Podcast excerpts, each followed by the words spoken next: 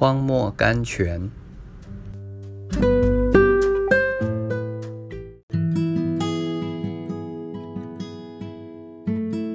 一月十日，圣灵禁止他们在亚细亚讲道。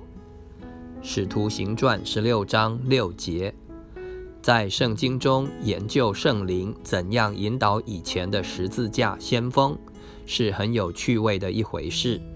他的引导大半是禁止，因为他们顶容易走错误的路。这次保罗和希拉想向左到亚细亚一行，圣灵禁止他们；他们想向右到比推尼去，圣灵又禁止他们。再过一时，保罗将在那里兴起他生平最大的工作。可是目前。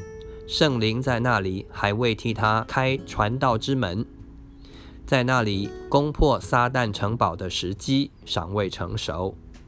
亚波罗必须在那里先起开垦的工作，况且当时别的地方更需要他们去工作，他们也必须受更深的造就。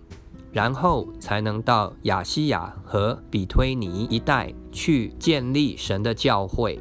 亲爱的，当你茫然不知前途的时候，你就该完全让圣灵替你定规，求他封闭一切左道，开启唯一的正路。你该说：“神的灵啊，我把选择的责任完全交托给你，求你封闭左道。”不让我的脚步走在一切不是神命定的路上。当我偏左请右的时候，求你让我听见你的声音。同时，在你没有清楚圣灵的指引之先，你当继续站在你原来的路上，守在你原有的呼召中，除非你得了新的清楚的呼召。哦，旅客呢？耶稣的灵今日等着要启示你，好似他当日启示保罗一样。在你这方面，只需小心顺服，连一个顶小的禁止也需顺服。信心的祷告之后，如果圣灵没有拦阻，你只管放胆前进。可是也不要稀奇，圣灵的答应仅可以是禁止。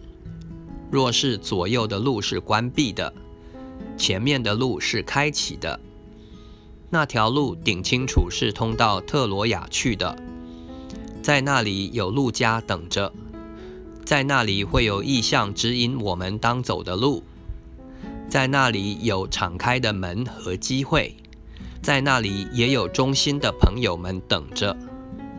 梅尔。